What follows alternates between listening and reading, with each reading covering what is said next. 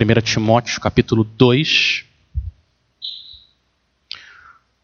Hoje nós vamos olhar para os versículos de 8 a 15. 1 Timóteo capítulo 2, a partir do versículo 8, assim diz a palavra do Senhor. Quero, pois, que os homens orem em todo lugar, levantando mãos santas, sem ira e sem discussões.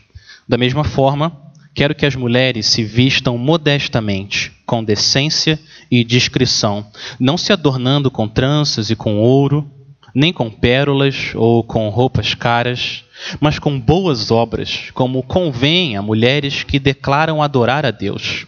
A mulher deve aprender em silêncio, com toda a sujeição. Não permito que a mulher ensine, nem que tenha autoridade sobre o homem.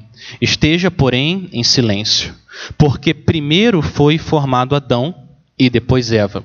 E Adão não foi enganado, mas sim a mulher que, tendo sido enganada, tornou-se transgressora.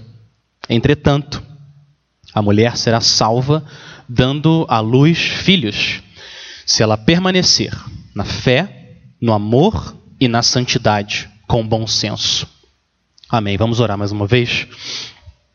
Pai, a gente se coloca, a gente se prostra diante do Senhor, o Rei dos Reis, e a gente quer pedir, Pai, que o Senhor use a tua palavra com poder nos nossos corações, o teu Espírito nos dê um, uma atitude ensinável, e a gente reconhece, Pai, que a gente está diante de um texto difícil, que tem causado tanta controvérsia, nas tuas igrejas, Pai. A gente pede sabedoria, temor e tremor do Senhor. Que a gente se lembre, Pai, que o Senhor é amor, que tudo que o Senhor faz é justo e bom e certo, e que o Senhor ama o teu povo. Nos ajude então, Pai, a entender, nos dê clareza da tua palavra. Espírito Santo, ilumina os nossos olhos para que a gente possa contemplar as maravilhas da palavra do Senhor e que a gente possa viver como igreja de maneira que traga glória e honra ao Senhor Jesus Cristo. É no nome dele que a gente ora. Amém. Amém. Nós estamos aqui debaixo de um texto que é provavelmente, eu arrisco dizer, o texto mais polêmico hoje no meio evangélico. E a polêmica toda se refere à questão do papel do pastor a pergunta é: as mulheres podem também ser pastoras? Ou esse papel está reservado só para os homens? E esse debate acontece por causa do versículo 12. O versículo 12 especialmente diz: Não permito que a mulher ensine, nem que tenha autoridade sobre o homem, esteja, porém, em silêncio. Como nós devemos entender esse texto e aplicar esse texto na vida da igreja hoje? Vocês podem imaginar que Centenas, centenas de livros foram publicados sobre esse assunto. Essa semana eu estava lendo na minha casa um livro de 400 páginas, não terminei. 400, 400 páginas só sobre esse parágrafo. Muita coisa foi escrita. Só que toda essa controvérsia não ficou só nos livros. Essa controvérsia desceu até os púlpitos e atingiu os bancos das igrejas. Muitas igrejas se dividiram por causa dessa questão. Denominações inteiras se dividiram por causa dessa questão. Então a gente está diante de um texto muito importante. A gente precisa que o Senhor nos ajude a entender, e não só entender mentalmente, mas adorar o Senhor, porque tudo que ele escreveu é bom para nossa edificação, para a glória dele e o bem do seu povo. Como a gente deve entender essa questão do pastorado, do ensino, da autoridade. O fato de um texto ser polêmico não, não dá o direito a gente fugir dele ou ignorar ele. O que faz, o que deve fazer em nós é a gente mergulhar mais ainda no texto, estudar mais, meditar mais, pedir mais ajuda ao Senhor para esclarecer o que, que ele está querendo dizer na palavra dele. Eu quero lembrar vocês, povo de Deus, o Senhor não está escondendo a palavra dele para que a gente não saiba. Não é essa a atitude do Senhor. Um Deus que vem até nós e abandona a glória dele, une a natureza divina à natureza humana para mostrar quem ele é. Ele vai esconder a palavra dele? Não. Ele deu a palavra dele para que a gente aprenda quem ele é, como que a gente deve adorar ele. E é nessa esperança Essa alegria que a gente entra nesse texto, apesar da dificuldade. Vocês lembram capítulo 2 e 3? Paulo está agora de forma mais específica dando instruções sobre o culto na igreja. E domingo passado a gente viu que só existe um Deus e um só mediador entre esse Deus e os homens. O nome dele é Jesus Cristo. E por causa disso, porque só tem um mediador e um Deus, a gente tem que ir aos outros povos, a todos, orar por todos e pregar a todos. Porque a única esperança nesse mundo para nós, todos nós, é Cristo é a fé em Cristo. O texto de hoje agora fala sobre o que é ser, o que é ser uma mulher piedosa. O que é ser uma mulher de Deus? E por isso que eu dei esse título a, a, essa mensagem, As Mulheres de Deus na Casa de Deus, porque o contexto aqui é especialmente a igreja, o culto. Mas antes de falar das mulheres, Paulo termina o tópico da oração no versículo 8, e agora ele fala diretamente aos homens. E ele fala sobre a oração dos homens. Olha o versículo 8. Quero, pois, que os homens orem em todo lugar, levantando mãos santas, sem ira e sem discussões. A vontade de Deus para as nossas vidas, homens, é a oração. E quando Paulo fala quero, é o Espírito Santo usando Paulo para Deus falar quero. Então, nós ouvimos isso, homens de Deus. O Senhor está falando para você: quero. Homens da Igreja Batista Jardim Minnesota, eu quero que vocês orem. Por que, que Deus quer que a gente ore? Porque Deus ama ter comunhão com a gente. Foi para isso que ele veio para que a gente possa falar com Ele e Ele falar com nós.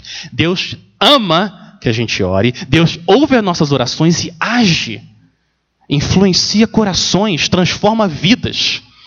Homens de Deus, o Senhor quer que a gente ore, passe tempo na presença dEle, orando. De que, que adianta ter uma doutrina ortodoxa se a gente não se relaciona com o Deus vivo?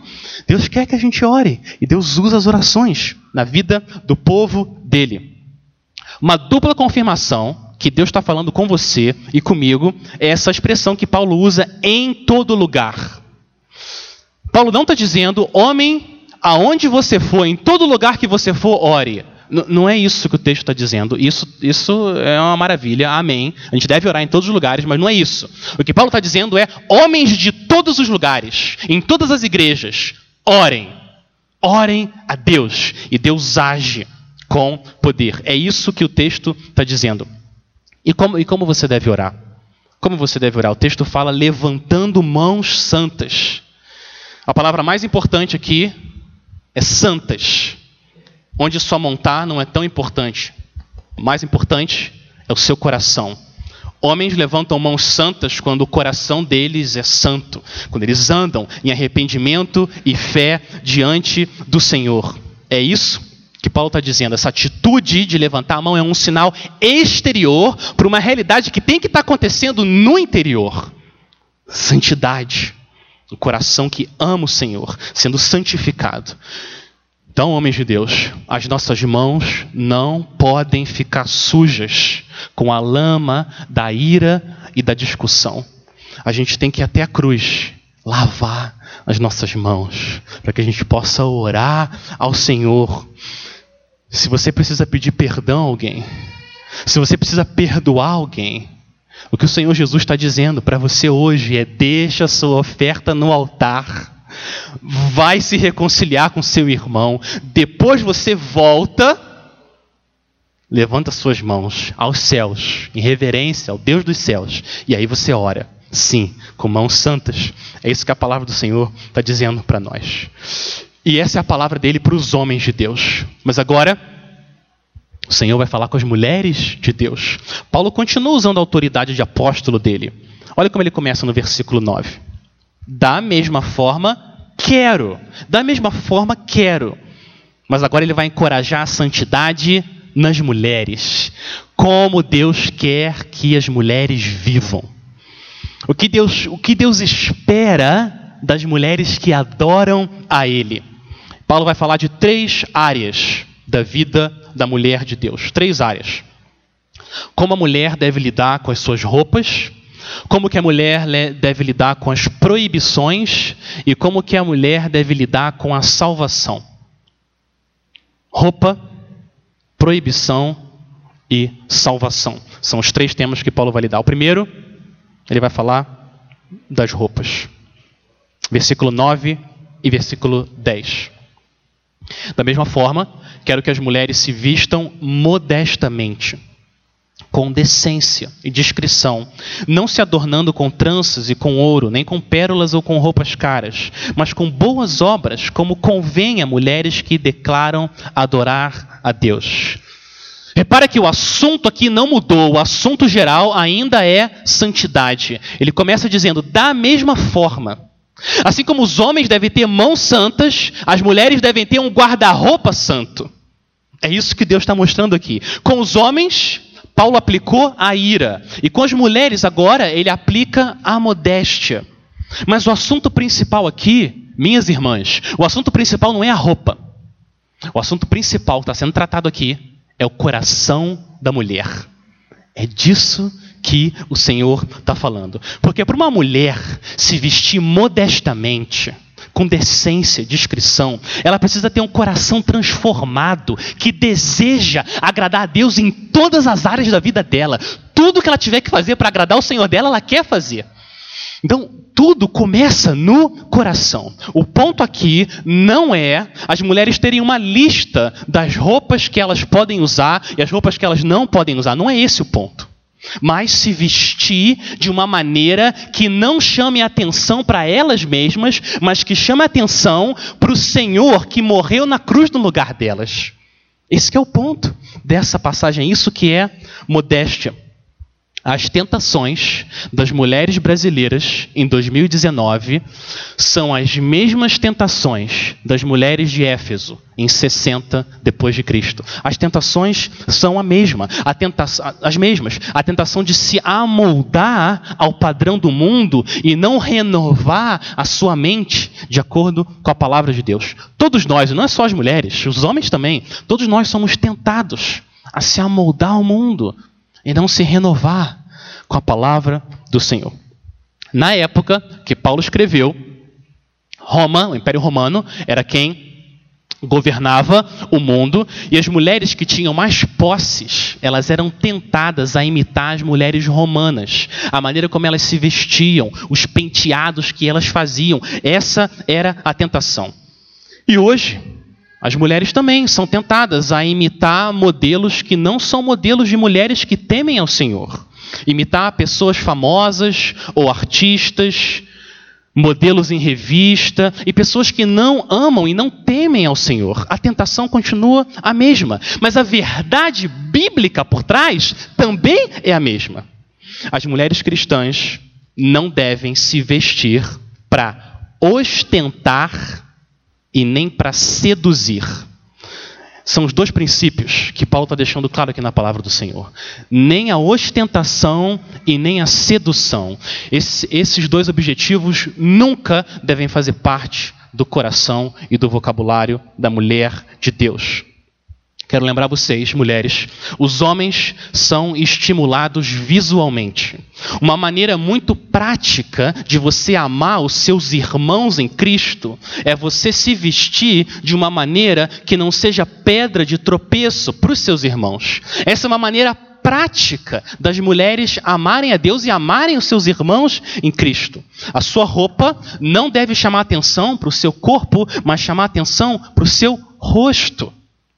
As suas roupas não devem revelar partes que estão reservadas só para o seu marido ou só para o seu futuro marido. Não é esse o plano de Deus para o corpo das mulheres. Decotes, roupas super justas ou super curtas não combinam com modéstia, decência e discrição que a mulher de Deus é chamada a ter. Não combinam simplesmente não combinam. Roupas assim não combinam com as mulheres que professam adorar a Deus. Mas ouçam isso. Daqui a pouco vão pensar que o pastor está ficando doido aqui. O texto está chamando vocês, mulheres. Andem, se vistam com modéstia. Agora, o que Paulo não está falando é que você agora tem que se vestir igual as mulheres do século 17. Você tem que voltar no tempo e se vestir como elas se vestiam. E também, eu não estou dizendo que a sua aparência deve ser a pior possível. Deixe o seu cabelo desgrenhado, para de tirar remela, não escova mais o dente e quanto pior, melhor. Não é isso que eu estou falando. Não é esse o ponto. A questão é o seu coração, mulher de Deus. Se você quer ostentar com a roupa que você usa, ou atrair a atenção dos homens com a roupa que você está usando. Esse que é o ponto. Eu vi o testemunho de uma mulher, não é cristã, mas foi honesta, foi honesta. Ela disse que ela se endividou um absurdo no cartão de crédito, só comprando roupa cara, sensual, tirando selfie, postando nas redes sociais, só para as pessoas gostarem e ela se sentir melhor com ela mesma. Ela foi honesta. Essa é a tentação, é ou não é? No coração das mulheres e dos homens. Deus criou a gente para a gente ser amado. Mas quando a gente não busca esse amor no Senhor, a gente vai buscar esse amor em algum outro lugar. Nem que seja na rede social e as pessoas dizendo que tá bom, tá bonito. Eu ouvi um outro testemunho que também encorajou meu coração demais. O jovem disse que ele teve que parar de seguir no Instagram algumas meninas da igreja que ele frequentava porque não dava para ele ver as fotos que as meninas publicavam publicando foto de biquíni.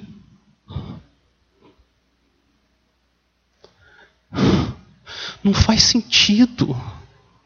Isso não faz sentido. Você consegue imaginar uma mulher em sã consciência diante do Senhor Jesus dizendo: Eu estou usando essa roupa, esse biquíni, para a glória do Senhor e por amor às pessoas. Só que a gente está tão imerso, tão imerso na nossa cultura, que é indecente, que é imoral, que parece um absurdo isso. Parece um absurdo. A gente não percebe mais tanta imoralidade que existe no nosso meio. Nós somos como o peixe no mar. O peixe não sabe que ele está molhado. Porque ele sempre viveu só na água. Então ele não percebe mais que ele está molhado. E a gente está tão imerso nessa atmosfera que a gente perdeu a sensibilidade sobre o que é discreto e o que é decente. Versículo 10, mulheres de Deus, o versículo 10 fala como vocês devem se vestir. Olha como você deve se adornar. Com que você deve enfeitar o seu corpo, cobrir o seu corpo? A resposta de Deus no versículo 10 é com boas obras. Com boas obras. Deus usou Pedro para falar essa mesma verdade para as mulheres. Deixa eu ler para vocês. 1 Pedro capítulo 3. Versículo 3 diz: A beleza de vocês não deve estar nos enfeites exteriores, como cabelos trançados e joias de ouro ou roupas finas. Ao contrário, esteja no ser interior que não perece, beleza demonstrada num espírito dócil e tranquilo, o que é de grande valor para Deus. Mulheres, não invistam um tempo excessivo e um dinheiro excessivo em aparência exterior. Invistam no ser interior. A verdadeira beleza está na piedade. É isso que agrada a Deus. E é isso que vai chamar a atenção dos homens que amam ao Senhor também. Mas a única maneira de vocês conseguirem se livrar da escravidão da aparência, dessa, dessa, dessa, dessa vontade de querer atrair a atenção dos homens, a única forma de você se libertar dessa escravidão é você estar tá tão segura que Deus te ama, você está tão segura que o Rei dos Reis veio e deu a vida no meu lugar, que ele já se agrada de mim, porque o que Jesus fez por mim já é suficiente, que você está livre e você rompe essa escravidão de querer atrair a atenção dos homens com o seu corpo. É só o sangue de Cristo que te dá essa segurança de você saber que você já é amada pelo Senhor. Então eu quero encorajar vocês, mulheres de Deus, em oração. Perguntem ao Senhor: Senhor, como que eu posso usar o meu corpo, o meu tempo, o meu dinheiro? Como que eu posso usar o que o Senhor me deu de uma maneira que traga glória ao Senhor e atraia os olhares, não para mim, mas para o meu rei que deu a vida no meu lugar? E o meu segundo encorajamento para vocês: converse com mulheres piedosas, mulheres que vocês percebem que se vestem com modéstia, pergunta para elas, pede conselho para elas, e assim vocês enfeitam o evangelho que vocês creem com boas obras, modéstia, e nisso Deus é glorificado no que você usa e no que você faz. Mas eu quero lembrar vocês, mulheres de Deus, que o seu amor por Cristo não afeta só o seu guarda-roupa. Afeta também, sim, mas o seu amor por Cristo afeta também o seu comportamento dentro da igreja e a forma como você lida com os ministérios que Deus te dá dentro da igreja. Primeiro, roupa. Segundo, proibição. Como que as mulheres devem lidar com a proibição? Olha o versículo 11 e 12. A mulher deve aprender em silêncio, com toda sujeição. Não permito que a mulher ensine, nem que tenha autoridade sobre o homem, esteja, porém, em silêncio. E aqui a gente chega no furacão da controvérsia. O que, que Paulo quer dizer com as mulheres aprenderem em silêncio? Elas nunca podem falar nada. O que significa isso? O que, que significa não ter autoridade sobre o homem? Qual é a implicação desses versos para, as nossas, para a nossa igreja hoje? Eu quero rapidamente dar uma informação histórica muito importante. Vocês devem imaginar que tem várias interpretações sobre esse texto, mas até 1969, por 1970 anos, no meio evangélico inteiro, só tinha basicamente uma interpretação. Uma interpretação que é chamada interpretação tradicional, que esses versos deixam claro que o papel do pastor, da autoridade do pastor e o ensino público dentro da igreja se, re, se restringe só aos homens. Essa era basicamente a única interpretação que existia na história das igrejas. Algumas mulheres, algumas igrejas ordenaram mulheres no século XIX, mas isso era muito pequeno, muito, quase isso quase não aparecia. O que aconteceu é que nos últimos 50 anos apareceu uma nova interpretação chamada a interpretação progressista que defende que as mulheres sim podem ser pastoras. Esse texto não se aplica mais às igrejas hoje. E eu sei, eu estou ciente que a história não determina como a gente deve ler a Bíblia, não é isso? A história é só uma indicação, não é um fator determinante. Mas, se por 1970 anos a igreja entendeu uma passagem de uma forma e vem agora uma outra interpretação recente, no mínimo, o que eu acho que a gente deve fazer, no mínimo, é ligar o sinal amarelo. Pode ser que é uma influência muito forte da cultura fazendo a gente ler a Bíblia de uma outra forma e não necessariamente que agora a gente está enxergando de forma mais clara o que, que é o texto.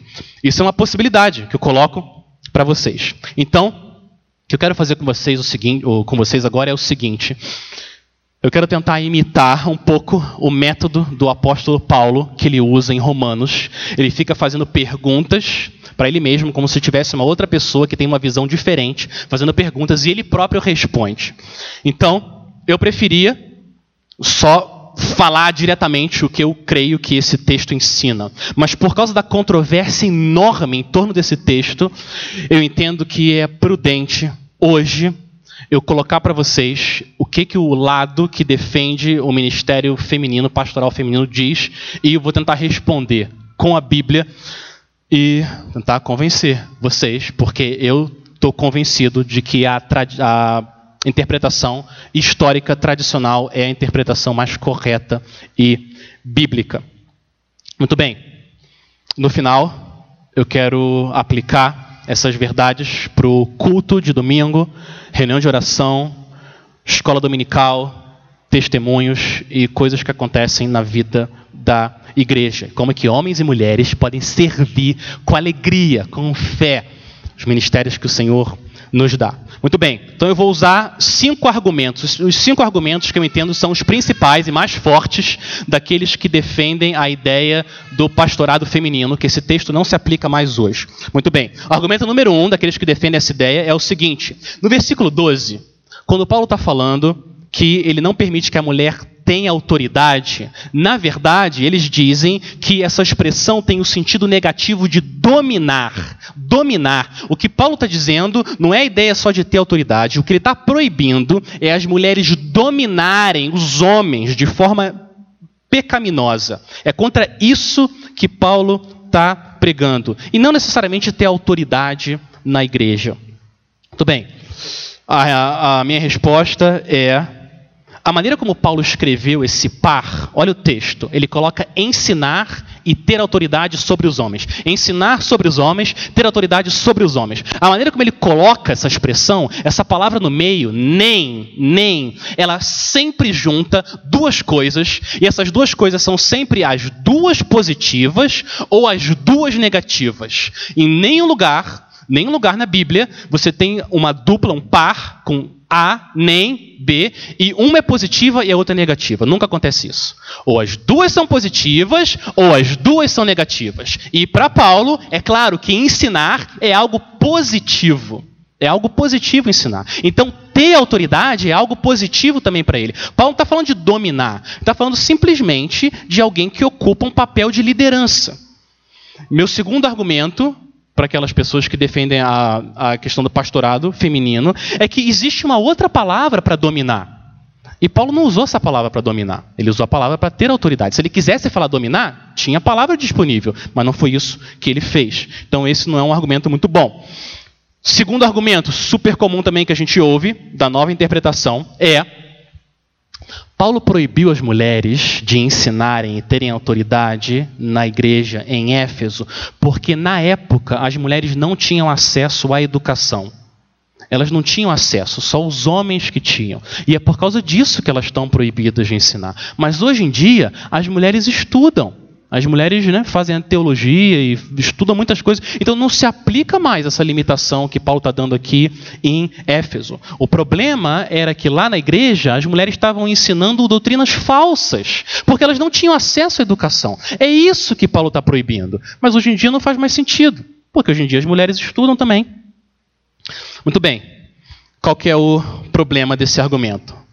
Primeiro problema é que em nenhum lugar em 1 Timóteo, 2 Timóteo, em nenhum lugar, Paulo diz que as mulheres estão pregando um ensino falso. Nenhuma vez. Várias vezes ele cita o nome de pessoas que estão ensinando doutrinas falsas, e toda vez são sempre os homens que estão ensinando doutrina falsa. Segundo, essa ideia que nenhuma mulher tinha acesso à educação na época não é completamente verdadeira. Isso não é completamente verdadeiro. As mulheres que tinham mais posses, elas muitas vezes tinham acesso à educação, aulas particulares em casa.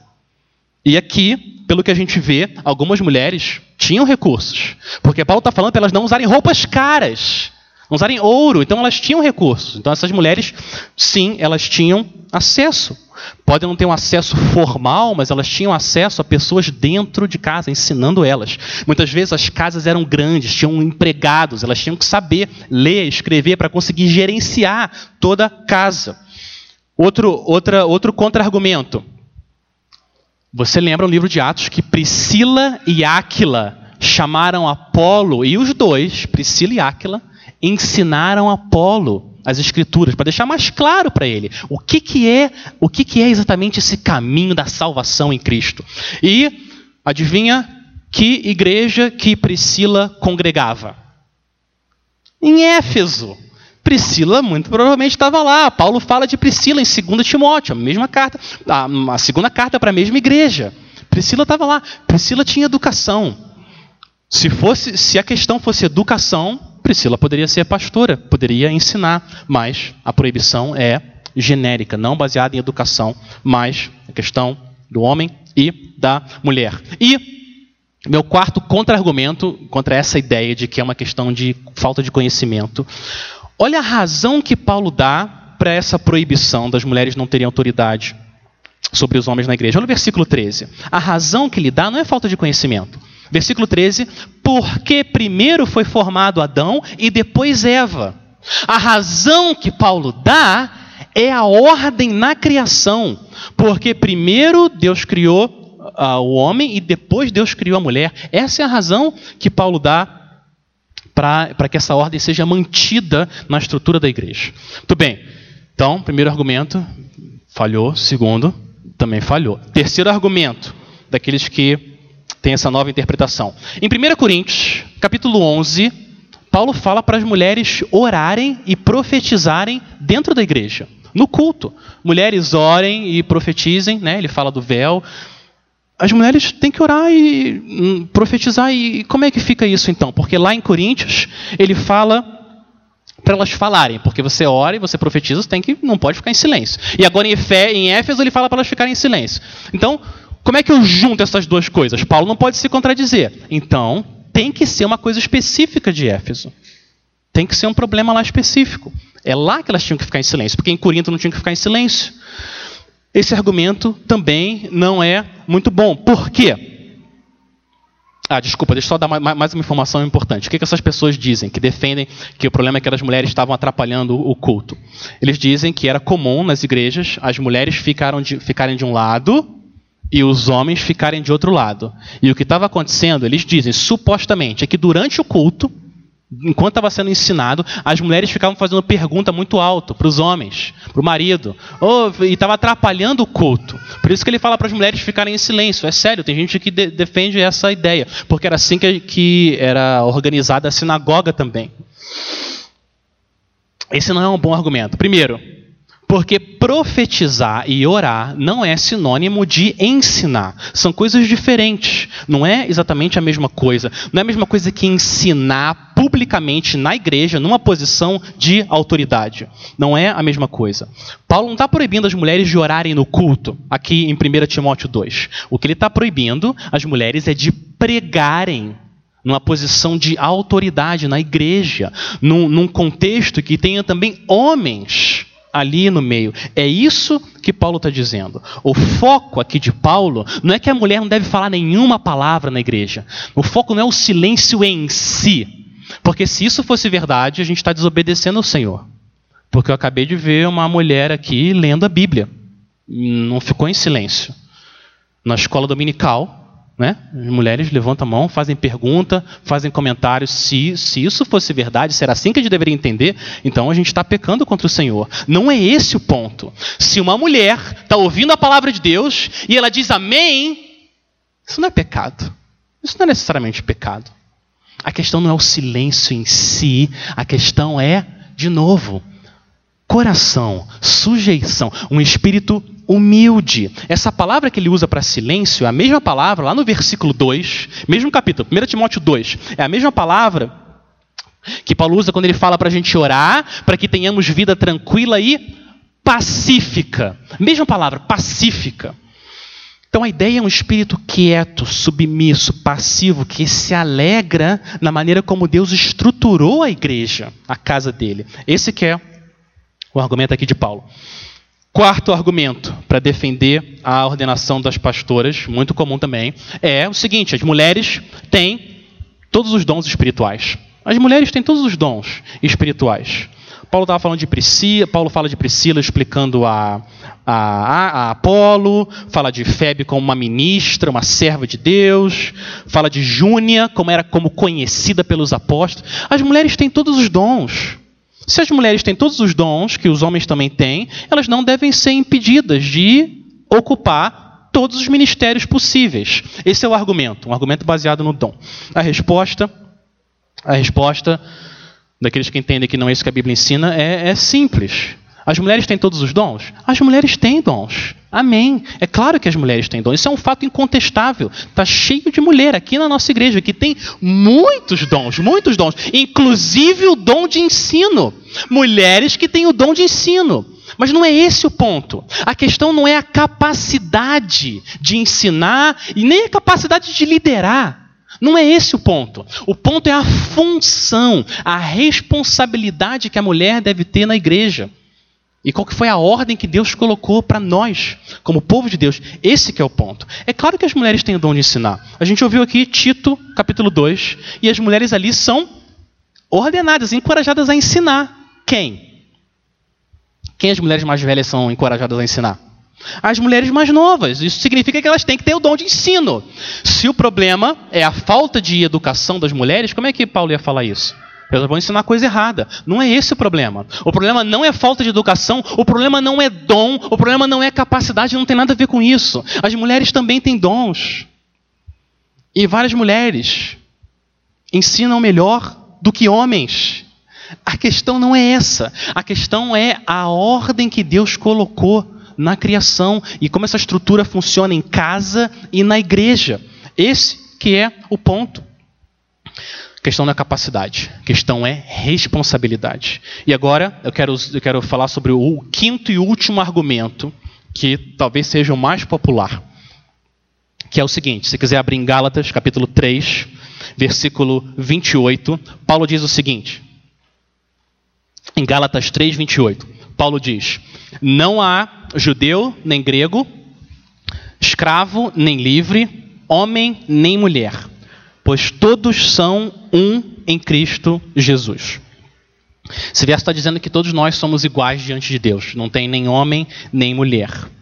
Então, muitos vão dizer que a distinção entre os sexos é uma coisa da antiga aliança. Isso é antiga aliança. Agora, em Cristo, nós somos todos iguais. Qualquer tipo de diferença entre a função do homem e a função da mulher não é correta. Está errado. Porque agora Cristo chegou e em Cristo não existe nem homem nem mulher.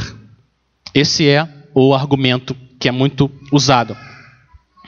E qual é a resposta? A resposta deve ser: é verdade que os homens são iguais às mulheres em dignidade, em valor, diante do Senhor.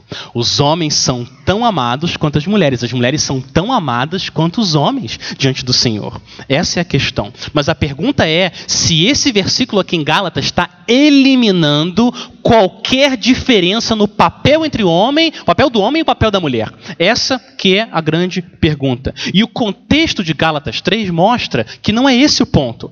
Olha o versículo seguinte, o versículo 29. Fica claro que o contexto é a promessa de salvação que Deus deu a Abraão. Olha o versículo 29. Deixa, deixa eu ler de novo do, do 28 em diante. Não há não há judeu nem grego, escravo nem livre, homem nem mulher, pois todos são um em Cristo. A continuação. E se vocês são de Cristo, são descendência de Abraão e herdeiros segundo a promessa.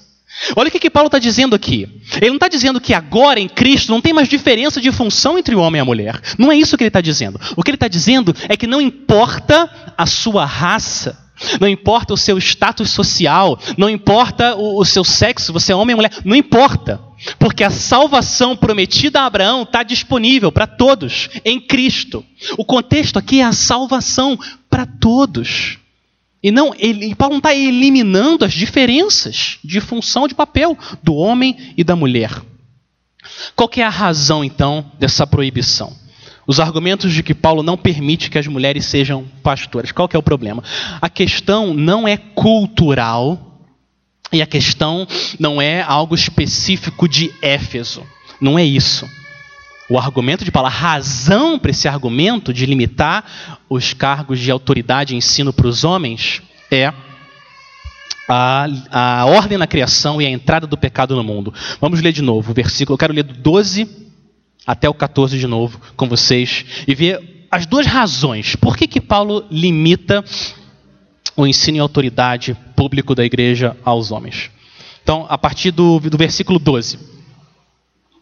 Não permito que a mulher ensine, nem que tenha autoridade sobre o homem, esteja, porém, em silêncio, porque primeiro foi formado Adão e depois Eva. E Adão não foi enganado, mas sim a mulher que, tendo sido enganada, se tornou transgressora. Então, Paulo defende a ideia de que a liderança deve estar na igreja usando, só, só para os homens, usando duas razões. Primeira razão, olha o versículo 13. Primeira razão está no versículo 13 e Paulo volta lá para Gênesis, capítulo 2, quando Deus criou o homem e a mulher e a ordem que Deus fez isso. Quem que Deus criou primeiro? Adão. E depois ele criou a mulher. E essa ordem é importante. Isso mostra, Paulo está dizendo, isso mostra o papel de liderança do homem. Uma prova disso é que quando, quando a serpente enganou Eva, e Deus chegou para confrontar os dois, com quem que Deus foi falar? Deus foi primeiro em quem? Deus foi primeiro em Adão, porque ele tinha a responsabilidade principal, ele era o líder ali do casal. Esse é o argumento de Paulo. Deus chegou e falou: Adão, o que foi que você fez? Apesar da serpente ter ido para Eva. Então, Paulo usa a ordem na criação para justificar esse padrão de liderança masculina na igreja. O que significa que essa verdade ela não é afetada pela cultura. E nem pelo caso específico de Éfeso, porque o argumento dele é a criação, é um argumento genérico que continua existindo, é parte do plano de Deus. Isso prova também, mulheres e homens, isso prova por que a ideia da submissão da mulher ao homem não é um efeito da queda, isso não é efeito do pecado, porque isso veio antes do pecado. Isso é parte do bom plano do bom Deus. Não é um problema do pecado o fato de existir autoridade e os papéis diferentes do homem e da mulher. Segunda razão está no versículo 14. Qual é a segunda razão que Paulo dá para sustentar a ideia da liderança masculina na igreja? Ele falou de Gênesis 2 da criação, agora ele vai falar da entrada do pecado do mundo. Paulo sai, do, Paulo sai de Gênesis 2, agora ele vai para o próximo, próximo capítulo, Gênesis 3, e ele fala da entrada do pecado no mundo. Olha o versículo 14. E Adão não foi enganado, mas sim a mulher que, tendo sido enganada, se tornou transgressora. Deixa eu falar o que, esse, o que esse verso não está dizendo. Ele não está dizendo que as mulheres são mais suscetíveis a serem enganadas. Muita gente lê esse verso assim. Não é isso que esse verso está dizendo. Os homens e as mulheres são igualmente tentados a serem enganados e Adão também foi enganado. Todo pecado é um tipo de engano, não é? Não é esse o ponto. O que Paulo está dizendo aqui é que Adão não foi enganado pela serpente. É isso que, é ele está dizendo. Adão não foi enganado pela serpente, e sim a mulher que foi enganada. O que, que aconteceu ali? Adão não interveio. Eva tomou a iniciativa e ela respondeu à serpente. O que deveria ter acontecido, de acordo com o bom plano de Deus e a ordem de Deus? Adão tinha que ter chegado lá e expulsado a serpente. Vai embora! Sai daqui, serpente! Não vem tentar a gente. Nosso Deus ama a gente. Não vem contar mentira aqui no jardim do Senhor. É isso que Adão devia ter feito. Então o que Paulo está mostrando aqui é como que a quebra dessa ordem que Deus criou, como que ela afeta de forma negativa os relacionamentos, tanto com Deus quanto entre o homem e a mulher. Esse que é o ponto aqui de Adão. Ele está mostrando o terrível efeito de você inverter a ordem que Deus criou.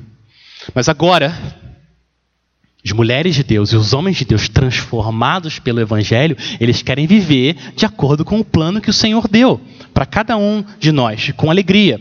Como que nós, então, como que, como que os cristãos devem seguir o bom plano de Deus na igreja e essa ideia da liderança masculina? Muito bem. Uma coisa que eu entendo fica claro é que as mulheres não devem ocupar um papel de autoridade, liderança pública na igreja, e isso fere esses versos de 1 Timóteo 2. Mas então, como é que as mulheres podem servir na igreja? Elas nunca podem ensinar, nenhum contexto, não tem nada que elas possam fazer? Bom, as mulheres podem servir de, literalmente, milhares e milhares de maneiras. Porque tem milhares e milhares de necessidades.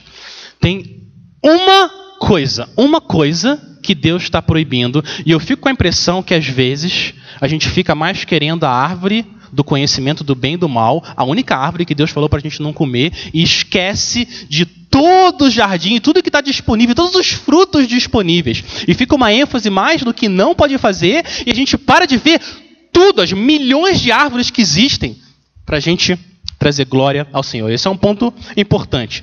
As mulheres podem servir de muitas e muitas maneiras. Isso está acontecendo agora. Enquanto eu estou falando, você aqui, as mulheres estão servindo. As mulheres podem servir, ajudar com as crianças. As mulheres podem ensinar outras mulheres, aconselhando, ensinando que bênção, que bênção, uma igreja que ensina outras mulheres a serem mulheres de Deus. As mulheres podem ensinar sim, as mulheres têm o dom de ensino sim, elas devem aprender cada vez mais, estudar, ter comentário em casa, livros de teologia e aprender e perguntar, claro e ensinar também na igreja. A questão não é essa, a questão é o ensino público, autoritativo, o papel do pastor no contexto da igreja. É isso que Paulo está falando.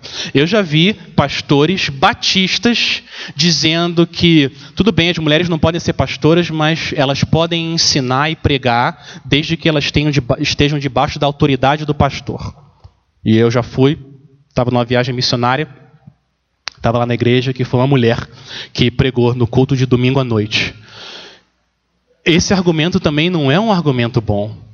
Porque Paulo está dizendo, ele está ele tá proibindo as duas coisas: o ensino sobre os homens e a autoridade sobre os homens. E ensinar e pregar num ambiente de culto na igreja fere essa ordem na criação, é uma, é, desvirtua o que o Senhor nos deu em termos de papel de liderança. E na reunião de oração? Como é que funciona a reunião de oração? E na escola dominical? Tudo bem as mulheres darem devocional na escola dominical ou ensinarem uma aula? Na, desculpa, inverti. Darem devocional na reunião de oração e darem uma aula na escola dominical. Muita gente também não vê problema, acha que as mulheres não podem ser pastoras, mas isso tudo bem. De novo, é, é o mesmo problema de 1 Timóteo 2,12, e isso acaba configurando uma posição de autoridade de ensino do que está sendo dito ali, ensinando também homens, no contexto onde há homens. Fere a palavra do Senhor. Mas não tem problema nenhum, nenhum. As mulheres né, falarem, fazerem comentários na aula que, que não fica claro que é uma afronta né, à autoridade do, do professor. Não tem nenhum problema fazer isso. Tanto não tem que isso acontece aqui na igreja o tempo todo. E as mulheres darem testemunho. Também, que bênção! Há poucos meses atrás, tinha uma missionária aqui dando testemunho da vida dela. Daqui a pouco, em poucas semanas, se Deus quiser, vão ter várias mulheres aqui falando, não em silêncio, falando durante uma assembleia, durante a escola dominical, dando seu testemunho. Não é esse o problema. O problema é se colocar numa posição que fira a liderança masculina na igreja. É isso que Paulo está dizendo. E eu entendo que tem vários, vários contextos e algumas perguntas não são muito fáceis, a gente tem que pedir sabedoria ao Senhor. Mas as coisas que são mais claras, a gente tem que pedir ajuda ao Senhor para aplicar. Um exemplo de mulher ensinando. Vem um casal que vai em breve se casar, noivos, vão lá na minha casa e vão passar por semanas e semanas de aconselhamento pré-nupcial. Eu estou lá com eles e quem está do meu lado? Minha esposa. E a gente está juntos ensinando um casal num contexto que não é ensino público da igreja e ela está lá ajudando a aplicar as escrituras num contexto que vai ajudar a, a, a noiva e o noivo. Em geral, eu fico feliz por ficar um, quieto um tempo para deixar a minha esposa compartilhar a sabedoria. Agora, se uma mulher chega, até nesse contexto mesmo, até no contexto de casa, se uma mulher chega e é ela que abre a Bíblia e ela que prega e ensina e o marido está lá do lado e ele não fala nada e ele não participa de nada e fica claro, a impressão que dá é que a autoridade ali é a mulher. De novo, a gente começa a ter problemas e desvirtuar a ordem do Senhor. E eu só quero lembrar vocês, homens e mulheres, por causa do efeito do pecado no nosso coração, a tendência dos homens muitas vezes é serem passivos e não assumirem papel de liderança. E a tentação, muitas vezes, de muitas mulheres é querer ocupar um papel que o Senhor reservou, porque Ele é bom. Porque ele é misericordioso, reservou para os homens. E a minha experiência, o que eu tenho visto, as mulheres piedosas, que estão num ambiente onde o homem toma liderança, em casa, e onde os homens tomam liderança, na igreja, essas mulheres amam estar tá lá, e elas se alegram, e elas vibram, dão glória ao Senhor, de ver os homens fazendo o que o Senhor chamou eles para fazer. Elas amam, porque é isso que o Senhor quer, tanto dos homens quanto das mulheres. O nosso desejo deve ser então como homens, líderes na igreja, fazer o que for possível, ajudar as mulheres, apoiar as mulheres, para servirem na maior quantidade de ministério que elas puderem, para elas serem uma bênção com os dons que Deus deu para elas. E assim, a igreja ser edificada e Deus glorificado. Esse deve ser o desejo também das mulheres, buscar servir o máximo que puder para trazer glória ao Senhor. E isso acontece com corações que têm o fruto da salvação. E eu quero terminar essa passagem olhando para a salvação, o tema da salvação, que é como Paulo encerra aqui esse trecho. a salvação das mulheres. Olha o versículo 15. A salvação das mulheres. Entretanto, a mulher será salva dando luz a filhos, se permanecer na fé, no amor e na santidade, com bom senso. A concentração de versículos difíceis num só parágrafo aqui é alta. Esse versículo não é fácil. O que, que Paulo está dizendo aqui? Bom, primeiro, o que, que Paulo claramente não pode estar tá dizendo é que a salvação é por obras. E quando as mulheres têm filhos, aí que elas são salvas. Paulo não pode estar tá falando isso, por quê? Porque isso contraria trocentos versículos da Bíblia. Não pode ser. Não é tendo filhos que os pecados das mulheres são apagados. Salvação sempre foi e sempre será pela graça. O que eu entendo que Paulo está tá fazendo aqui, muitos, né, muitos uh, evangélicos entendem, é que o que Paulo está fazendo, ele está pegando o exemplo de ter filhos, o exemplo de dar à luz, como algo que faz parte do papel normal, o papel das mulheres. E usando isso como um, uma, uma, uma ilustração do papel da mulher. A mulher dá luz a filhos e só a mulher pode fazer isso. E é por isso que Paulo está usando esse exemplo aqui. A mulher vai ser salva em seu papel que foi dado por Deus. Mas tem uma condição aqui para a mulher ser salva. Qual que é a condição? Se ela permanecer na fé, no amor e na santidade, com bom senso. Paulo está dizendo que a sua fé, o seu amor e a sua santidade te salvam. Mulher de Deus, não é isso. Não é isso que Paulo está dizendo. Você é salvo pela graça. O que ele está dizendo é que a condição necessária para alguém ser salvo é permanecer se arrependendo e crendo até o fim. Porque quem abandona a fé, na verdade, mostra que a sua fé nunca foi uma fé verdadeira, nunca foi uma fé genuína. O que Paulo está dizendo é que as mulheres de Deus que nasceram de novo, elas vão perseverar até o fim. O Espírito Santo vai tornar uma realidade esse versículo na vida delas. É isso que Paulo está dizendo. O Espírito Santo vai fazer você, mulher de Deus, perseverar na fé, no amor e na santidade. Essa é a condição, mas é uma condição que sempre é cumprida nas mulheres que adoram a Deus. Ele vai continuar criando esse desejo em vocês para perseverar e adorar o Senhor. Igreja, então eu quero terminar dizendo o seguinte: quando você olha, não só 1 Timóteo 2, mas quando você olha toda a história das Escrituras, o que a gente percebe é esse padrão da liderança masculina. O homem nos papéis de liderança. Adão foi formado antes. Nas doze tribos de Israel, eram doze homens. Quando Jesus escolheu apóstolos, ele escolheu doze homens. Quando Judas abandonou e se matou, quem que foi considerado? De novo, mais dois homens. Por que não Maria? Maria é mais influente, conhecida a própria mãe. Quem conhecia Jesus como Maria? Mas Maria não foi considerada. Foi considerado outros dois homens. Por quê? Porque o Senhor estruturou esse mundo de maneira que os homens devem liderar em casa e na igreja. Por quê?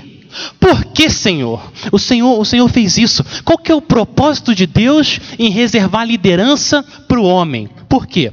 O propósito de Deus, como tudo que existe nesse universo, é fazer todo mundo olhar para Cristo, olhar para o homem Cristo Jesus, para a liderança masculina de Cristo. Esse é o propósito. O homem Adão representou a humanidade. E agora vem o último Adão, o homem Cristo Jesus, e representa nós, a igreja, a nova humanidade. Deus prometeu um homem, descendente de Davi, que ocupar um cargo de liderança, rei de Israel. Esse homem, Deus disse, esse homem vai ser não só o rei de Israel, ele vai ser o rei das nações, ele vai ser o rei dos reis, ele tinha que ser homem. E agora vem o homem Cristo Jesus como o líder, no papel de líder. Então, toda liderança masculina tem que apontar para Cristo. É por isso, não é aleatório. Não foi que Deus jogou a moeda e caiu o homem caiu a mulher, não é isso. Esse que é o propósito. Revelar o evangelho, revelar Cristo, o homem Cristo Jesus, o nosso Salvador. É para ele que a liderança de todo homem deve apontar. O cabeça da igreja, o último Adão, o rei da linhagem de Davi e o nosso Senhor. Então, mulheres, mulheres, eu quero encorajar vocês. O verdadeiro empoderamento feminino está na fé, em você perseverar na fé em você viver uma vida santa diante de Deus. Esse é o empoderamento feminino, uma vida de amor ao Senhor, que se alegra com o papel que o Senhor deu para você na sua casa e na igreja. E ninguém, ninguém nesse universo ama tanto as mulheres como Deus. Ninguém. Deus ama tanto as mulheres que ele enviou o seu filho amado, precioso, para morrer por elas, salvar elas, lavar elas, justificar elas, santificar elas, trazer elas para o próprio Deus. Ninguém ama as mulheres tanto quanto Deus. Quando Deus restringe o papel do ensino público e da liderança para os homens, Deus faz isso com um bom propósito. Ele quer apontar todos nós para o nosso líder maior, o Senhor Jesus Cristo. A estrutura da igreja e a estrutura da casa existe por causa de Cristo. Eu quero lembrar você, eu quero lembrar você, mulher, e os homens também. Nenhuma modéstia pode te salvar. Nenhuma modéstia vai te salvar. Nenhuma oração com mãos levantadas pode nos salvar. Nenhuma submissão às lideranças pode salvar você. A única coisa que pode salvar você, fé em Cristo. É só isso, é só Ele que pode nos salvar e carregar os nossos pecados até a cruz. Mas o que acontece quando você vê o Senhor Jesus carregando os seus pecados até a cruz? É um coração transformado, que quer em todas as áreas da vida obedecer ao Senhor. É isso que os homens e as mulheres de Deus vivem aqueles que descansam na obra de Cristo na cruz, eles vivem, homens e mulheres, para agradar o Senhor, na casa do Senhor. Vamos orar? Vamos orar.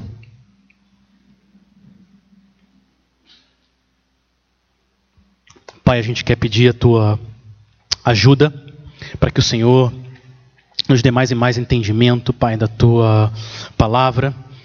E a gente reconhece, Pai, que especialmente no mundo que a gente vive hoje, muitas coisas não são muito claras e fáceis da gente entender. A gente quer pedir, Pai, que no poder do Teu Espírito o Senhor renove as nossas mentes, para que os homens de Deus sejam homens de oração e as mulheres de Deus vivam na casa de Deus de uma maneira que traga glória ao Senhor. Nos dê alegria e fé e saber que a tua palavra é sempre boa e o Senhor quer sempre o bem do teu povo e glorificar o teu nome, voltando os nossos olhos para Cristo, Pai. Louvado seja o teu nome, a gente agradece ao Senhor em nome de Jesus. Amém.